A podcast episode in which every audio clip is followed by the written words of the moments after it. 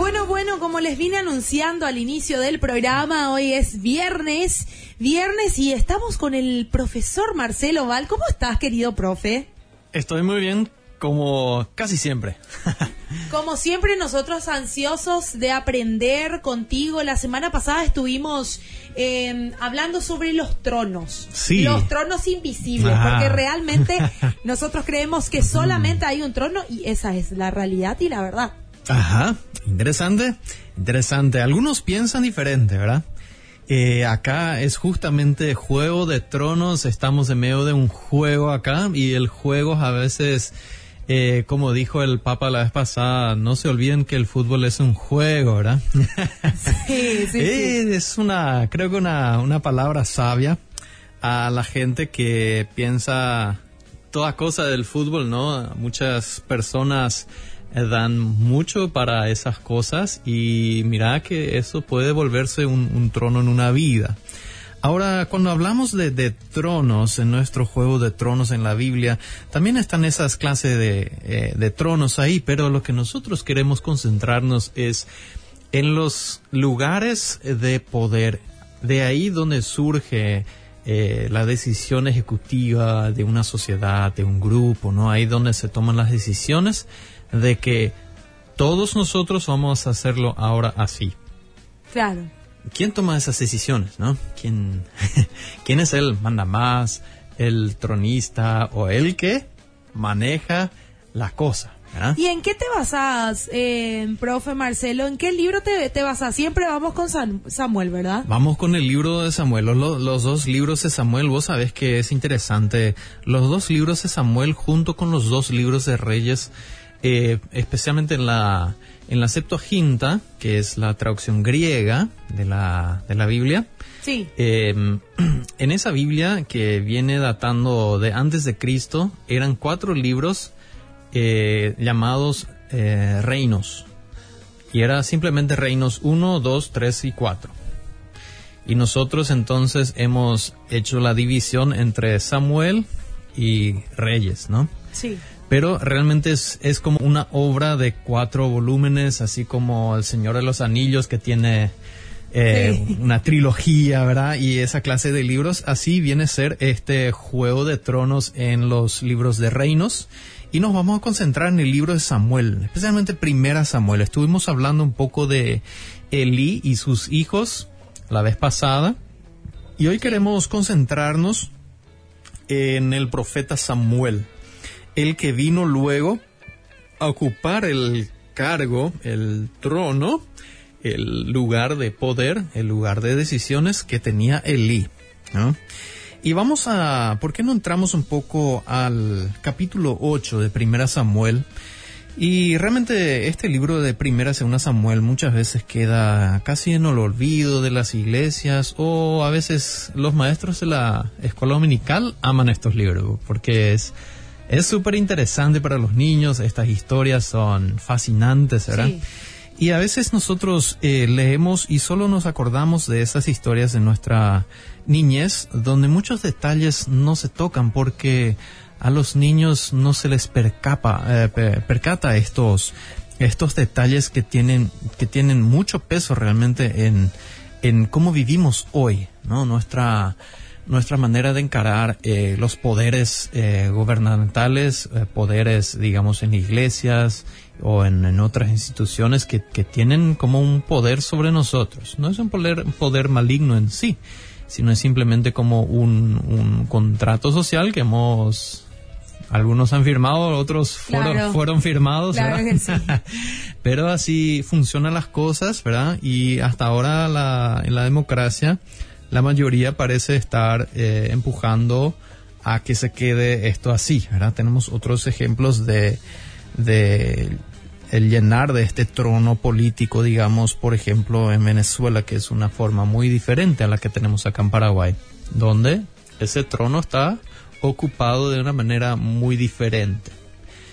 Y eso es un poco la, la, la temática hoy acá en Primera Samuel. Es interesante que empieza el capítulo diciendo cuando Samuel eh, entró en años o ya era avanzado de edad. Claro, simplemente era viejo, dice el hebreo.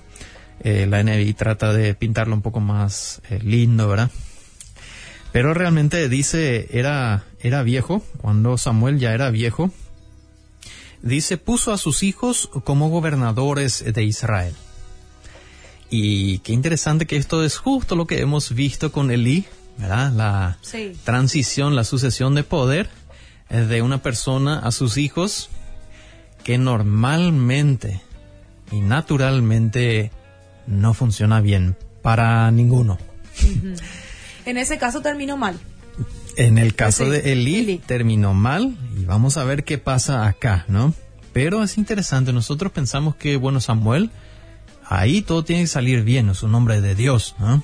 Es el que dijo, acá estoy, Señor, tu siervo te está escuchando, ¿no? De este niño ya. ¿Cómo lo que va a hacer algo que eh, va a ser así como un nepotismo, ¿no? Que se quede el poder en la familia, digamos, ¿no?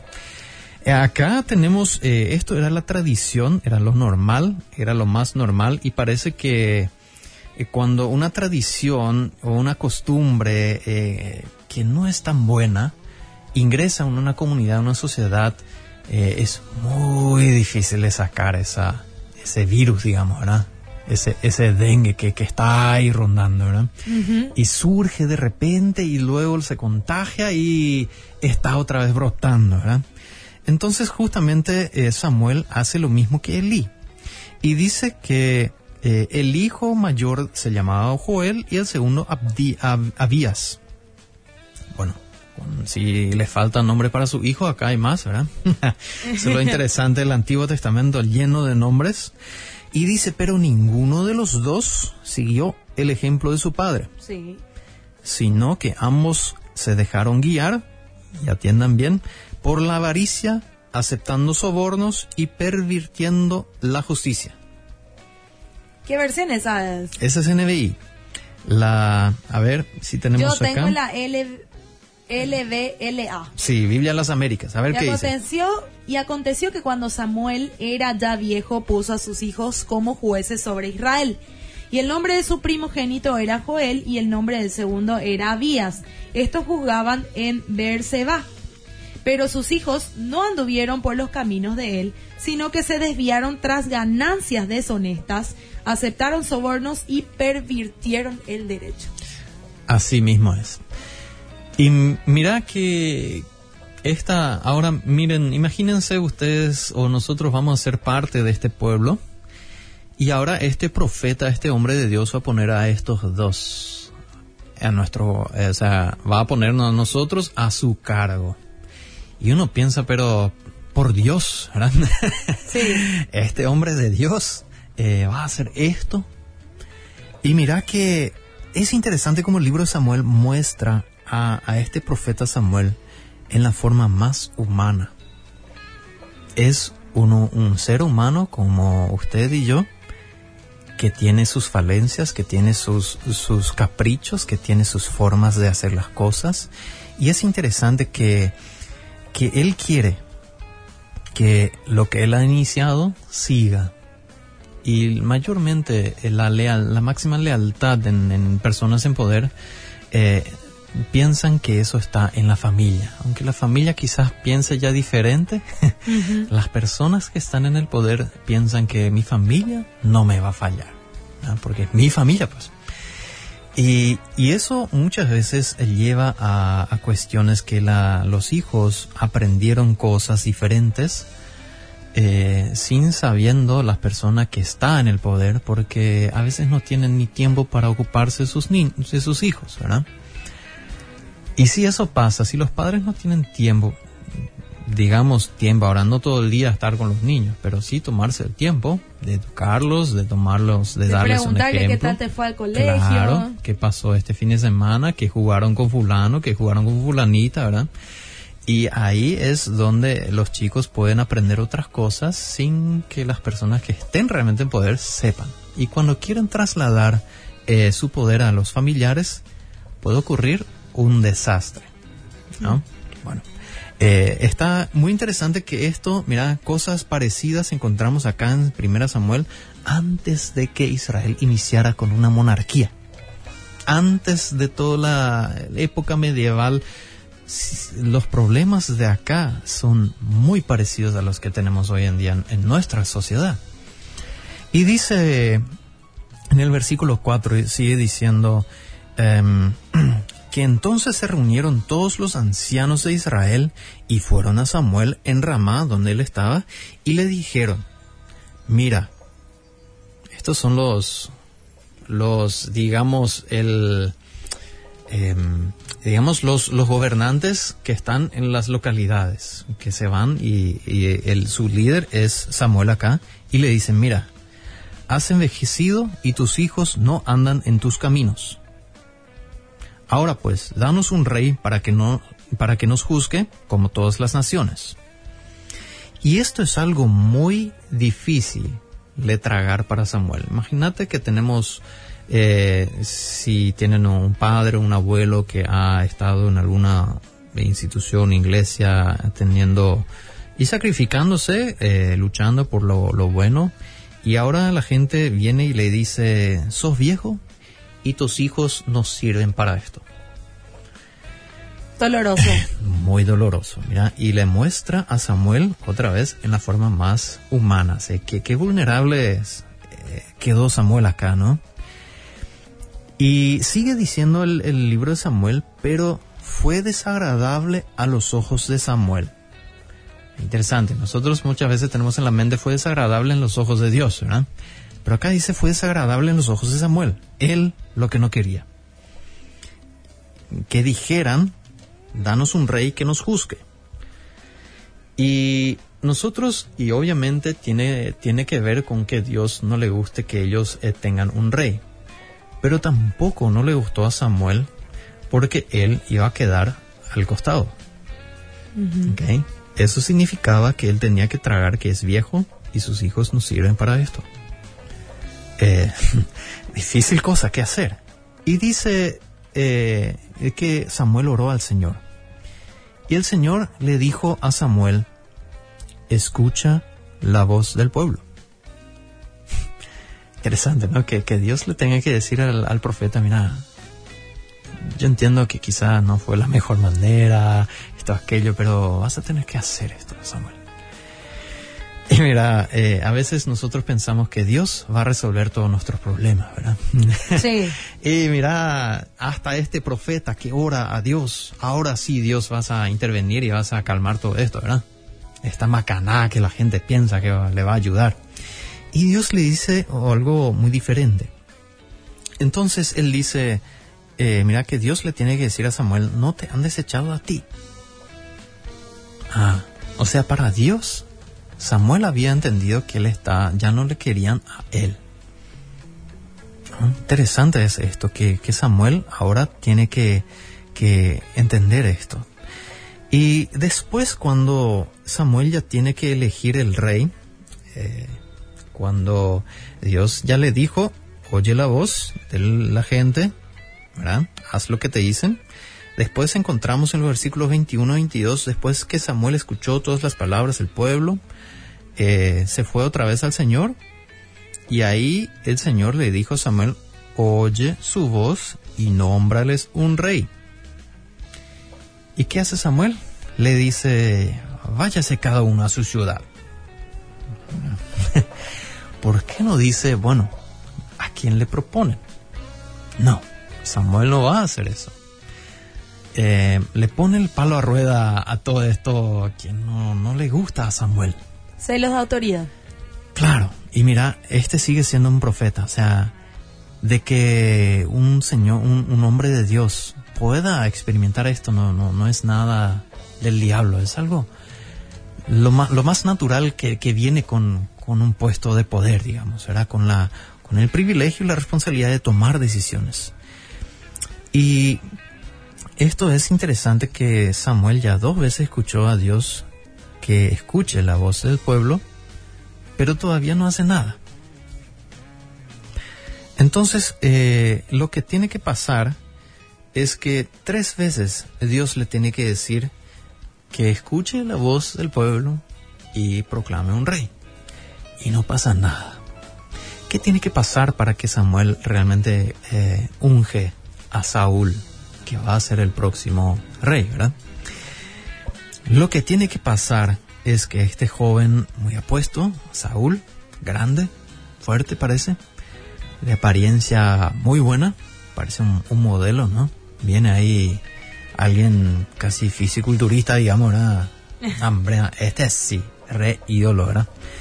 Y él, ¿qué hace? Tiene que buscar unos burros que se le perdieron a su papá. Este muchacho joven, bueno, se va con su, con su guardia, con su sirviente, ¿verdad? Y tienen que buscar a estos burros. Bueno, se van en busca y Samuel, eh, Saúl, está preocupado lo que su papá va a pensar. Bueno, ya nos encontramos, vamos de vuelta, si no mi papá se va a preocupar que no volvemos y va a tener doble problema. Primero su burro y después su hijo también se perdió, ¿verdad? Y el sirviente sabe cómo eh, son las cosas cuando uno no cumple con el trabajo encomendado, ¿verdad? Y él le dice, no, vamos, vamos a seguir buscando, ¿verdad? Ah, mira, ahí conozco la casa de Samuel, vamos a ir a preguntarle. Y Dios, orquestando todo esto, le tiene que llevar a este joven a la casa de Samuel. Samuel no va a salir a, a buscar un rey, no. Dios le tiene que hacer encontrar la casa de Samuel y Saúl le dice a su sirviente, mira, no le tenemos como, como, como pagarle, le vamos a dar una ofrenda o algo, ¿verdad? Y, no traje nada, dice Saúl. Y le dice sirviente, tranquilo, yo tengo acá algo. Es interesante, ¿no? Que el, que el siervo maneje el dinero de la casa y que Saúl no manejaba, ¿verdad? Saúl parece que era un joven que le gustaba salir, aventuras y no, no, no calculaba con las consecuencias. Uh -huh. Bueno, encuentran a Samuel y ahí sucede recién eh, el ungir. Es interesante que después de que por fin Samuel escucha la, la voz del pueblo, ¿verdad? parece que se siente un poco que Samuel ahora era el ídolo de nuestras historias de, sí. en la escuela dominical, ahora un poco, queda un poco oscurecido su figura, ¿verdad? Y lo hago un poco a propósito para que juntos, o sea, conocemos lo bueno de Samuel. Y junto con esto, eh, se vuelve una figura realmente humana. Una, una figura que pueda servirnos de ejemplo. Porque si él hace todo bien, nosotros sabemos que no le vamos a alcanzar a Samuel. Uh -huh. ¿Para qué vamos a intentar? Pero en las luchas de Samuel, él hace cosas buenas. Y yo creo que eso es un, un buen ejemplo, mucho más cercano a nosotros. ¿no? Es la donde la, la Biblia al, alcanza el tereré, digamos, no, no, no está solamente sobre el pedestal, sino es, es bien cercano. Es en el día a día. Y es con luchas, batallas, altos y bajos. Pero este Samuel eh, le indicó varias cosas una vez que Saúl fue, fuese coronado como rey. Y le dice que va a esperar siete días para que él venga y después haga el holocausto. Y es interesante que después dice en 1 Samuel 13:8, dice él, o sea, Saúl, esperó siete días, conforme al tiempo que Samuel había señalado. Pero, ¿qué pasó? Samuel no llegaba a Gilgal. Imagínate, sos nuevo rey, tenés tu desfile, empezó el programa y uno puede empezar a, hacer el evento eh, clímax, el, el tope, porque este señor no aparece. ¿Y qué vas a hacer? Y dice, y el pueblo se dispersaba. Bueno, tu desfile, Saúl, parece que no, no funcionó. Nos vemos, tenemos un asado en casa. Nos vemos, pues, si querés pasar, después Saúl pasando, ¿verdad? Bueno, chao, chao. Y Saúl ahí, ¿verdad? Tiene sus tropas listas para salir a desfilar y, no, espera, espera, espera. Aguantamos un ratito, aguantamos un ratito. Samuel ya va a venir. Y parece que no viene, no viene. Y en el momento que Sa Saúl decide, bueno, voy a hacer yo este, esta cosa especial, sagrada, que realmente solo Samuel tenía que hacer, Saúl lo hace. Da el holocausto él mismo. Y ¡pum! Como por magia, como si estaba esperando Samuel a esto, aparece, ¿verdad? aparece y le, le reta, pero mira, mal, ¿verdad? Eh, Dios ya ha elegido a otra persona, ¿cómo pudiste luego, ¿verdad? Y, y Saúl se trata de defender. Parece que para él, él estaba, estaba bien, estaba tratando de, de ser un rey. Y, y, es esta, esta lucha, ¿no? De, de, un nuevo rey que trata de hacer las cosas, aunque no le salga, ¿verdad? Y comete errores graves. Muchos. Casi imperdonables. Pero como parece que Samuel eh, esperaba luego esto. ¿verdad? Es interesante cómo el autor de Samuel, del libro de Samuel, trata de sacar estas cosas a luz. No, le, le da mucho tinte político sin tomar un bando. Eh, el autor no dice y Saúl realmente era súper desobediente, su corazón era negro, desastre, lo era. O Samuel era el perfecto. No, no dice eso el autor. Le deja hablar a ellos. Y le deja hablar a Saúl y que dice, pero yo esperé los siete días. Que, ¿Cuál fue tu problema, Samuel? ¿Por qué no viniste, verdad? Y Samuel después le deja hablar a Samuel que dice, no, esto vos no puedes hacer, Saúl. Y el autor al final dice, y bueno, esto es lo que pasó. Cada uno puede sacar su conclusión. Y eso da un poco un, una, una pregunta, lanza la pregunta, ¿qué es lo que quiere el autor comunicar con esto? ¿no? ¿Cuál es su idea? ¿Cuál es su, su mensaje? ¿Por qué, se, ¿Por qué lo escribió así? Si él quiso escribir que Saúl era el, el peor de, de los peores, ¿por qué no escribió, bueno, Saúl se quiso defender, pero desastre Saúl, ¿verdad? Uh -huh. ¿Por qué no puso esto? Si era tan claro, tan obvio, ¿verdad? ¿Y por qué no puso que y Dios le dijo a Samuel que le diga todo esto a Saúl? Antes siempre hay mucho diálogo entre Samuel y Dios, pero cuando ocurre esto, es Samuel directo y le dice, no, Dios ya eligió a otra persona, esto, aquello, ¿verdad? Y no, el, el, lector no recibe la información que Samuel oró, se tomó el tiempo, preguntó al Señor, ¿verdad? Pero el autor lo deja abierto.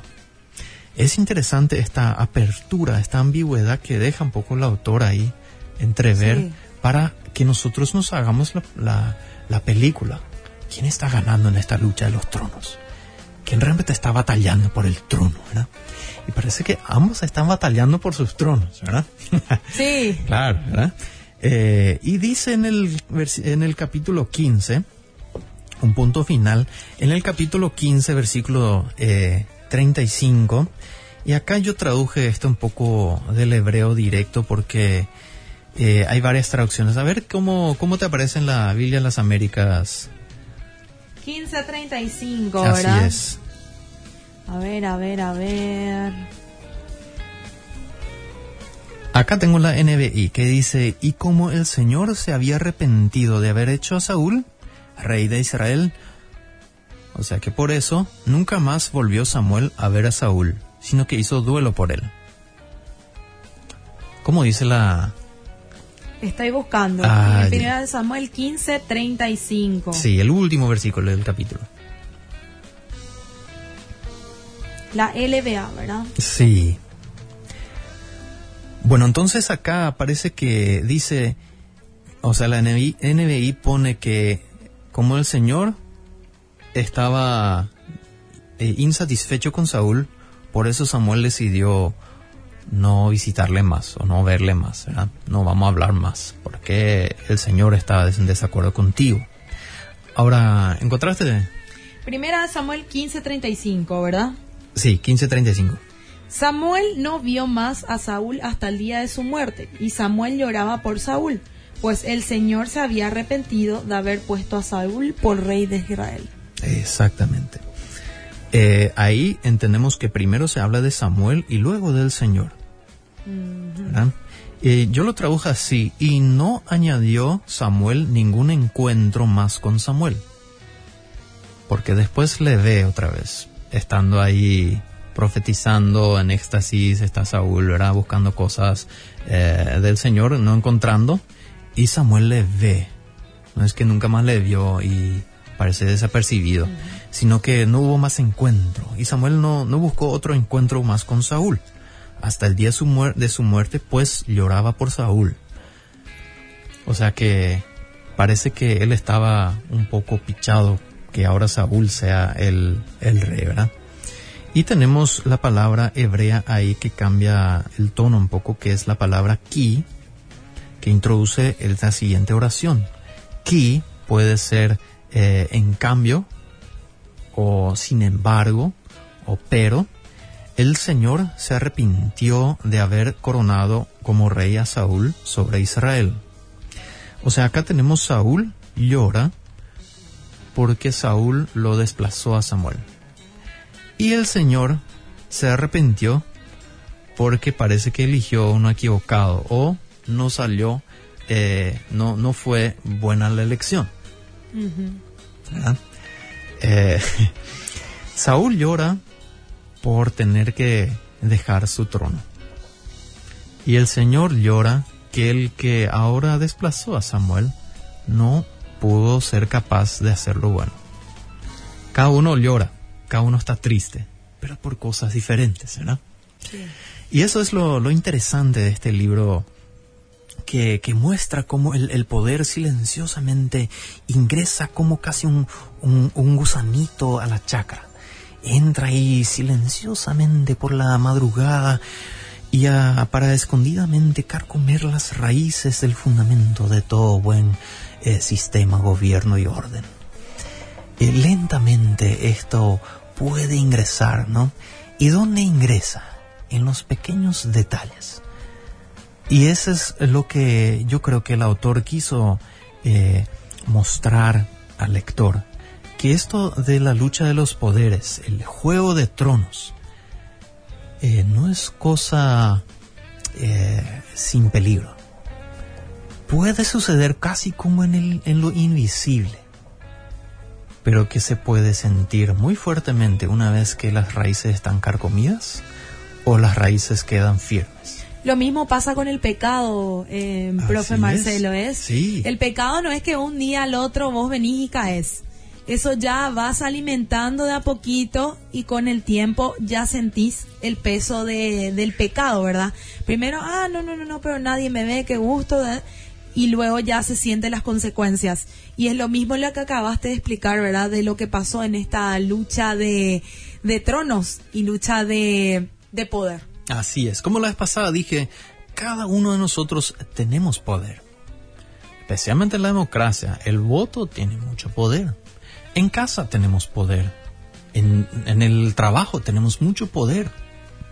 Eh, simplemente con el, en el cuerpo físico podemos hacer huelga podemos ponernos en la ruta. Y los que quieren pasar la ruta se dan cuenta que esta gente que no tiene casi nada, igual tiene poder. El punto es cómo lo utilizamos. Y si lo abusamos. Esa es la pregunta. Y cómo lentamente, silenciosamente también en nuestra vida privada, en la casa misma, esto puede ingresar y empezar a comer por nuestras raíces que, que eh, de la cual fluye los ríos de agua vida, agua viva del Señor hacia nosotros, sus seguidores. Ahora, ¿qué hacemos con esas cosas? Hay que ser muy atento. Hay que ser muy, muy atento a estas cosas que no son correctas. A estos abusitos de poder. A Porque después se vuelven en abusotes. Claro. Y ahí empieza. Miren, si nosotros como cristianos no vamos a empezar a, manejar esto bien, en el día que te toque tener un puesto de poder, ahí de repente vas a saber. Si el, el mitaí en el, en, la, en el primer grado no aprende a escribir bien, cuando quiera hacer, escribir su tesis, ahí va a saber escribir, ¿verdad? Aprender a manejar las emociones también. Ah, claro, esto viene con... Porque yo veo que es más emocional esto que espiritual de repente de parte de los dos, ¿verdad? Claro, pues, uno lleva lo otro. Y la pregunta es, ama a tu prójimo a ti mismo. Y ahora, si nosotros no manejamos nuestras emociones, si nosotros no manejamos eh, lo que el, el poder que tenemos de una manera como Dios la ordena, Ahí es donde nuestra actitud, nuestros sentimientos y nuestra falta de control de las emociones o del egoísmo influye directamente a la vida del prójimo, que ahí el amor parece que hace rato ya eh, recibió alas, ¿verdad? Como el Red Bull. Eh, parece que se va y nos quedamos sin eso. Y eso se puede ver en, en la vida diaria, ¿verdad? Es en el, en el día a día, eh, en el tereré al tereré, vemos eso. Y ahí es donde las pequeñas decisiones tienen grandes consecuencias. Muy lindo mensaje el que hoy nos trajiste, querido profe Marcelo, como siempre, enseñándonos así. Primero parece que no entendemos así al principio. Hmm. Después vas explicando de a poco y luego cuando aplicas a la vida, a la vida actual, es como que así nos ponemos a pensar y decimos, bueno, ¿en qué situación estoy yo? ¿Por qué estoy peleando también es importante? ¿Estoy peleando nomás por algo terrenal o por algo espiritual realmente? Porque en este caso no vimos en ningún momento que alguien estaba peleando realmente por su prójimo. Claro. Los dos estaban peleando, como vos solés decir, por su puchero. Nadie estaba peleando por el bien de, de- de los demás. Y bueno, es lo que pasa cuando no sabemos manejar nuestras emociones y no amamos lo suficiente, porque gracias a Dios el Señor nos dio la receta para curar todo tipo de emoción mala. ¿Y cuál es? El amor. Porque dice luego que, que no hay cosa más grande que el amor, ¿verdad? y el amor es. cubre multitud de pecados. Así Entonces, es. si estos dos hombres tenían un poquitito más de amor, quizás iban a hacer la diferencia. Y sí, pero nos muestra que, mira, somos parte de un grupo de seres humanos. Gente que lucha con sus propias vidas, con sus propias debilidades. Y eso creo que nos da ánimo también, ¿no? A seguir luchando. Y hablando de seguir luchando, eh, hemos hecho eh, en mi blog, eh, ahora lanzado una página web propia, que es simplemente ahora bibliaiterere.com. Y Qué ahí bueno. tenemos tenemos varios de los episodios un poco más eh, expandidos, digamos, eh, en forma escrita. Y también, obviamente, siempre linkeado con el programa acá que tenemos, ¿verdad? Que eso es lo que enseñamos en ILIBA, cosas parecidas, cosas similares. Y si uno quiere saber más, la mejor manera es eh, inscribirse al ILIBA Prepararse. prepararse. Un año eh, en un seminario teológico no le ha matado a nadie. Lo que no mata fortalece, dicen algunos. Eh, no siempre es así, pero en este caso yo creo que es totalmente de, esta manera. Y si no te puedes inscribir, mira, eh, tratamos de dar, de, producir recursos eh, como en, esta, en este programa, en la página web, ¿verdad? Para que eh, lo bueno se pueda compartir, las buenas nuevas se puedan entender y por eso lo llamamos Biblia y Tereré para que realmente lo, lo difícil que a veces puede ser la Biblia se pueda realmente disfrutar en compañía. Así que no hay excusas para aprender, no hay excusas para crecer. Gracias, profe Marcelo, por acompañarnos hoy. Nos reencontramos el próximo viernes. Así es, el, el honor es mío. Bueno, vamos a un pequeño corte y luego continuamos con más del radar.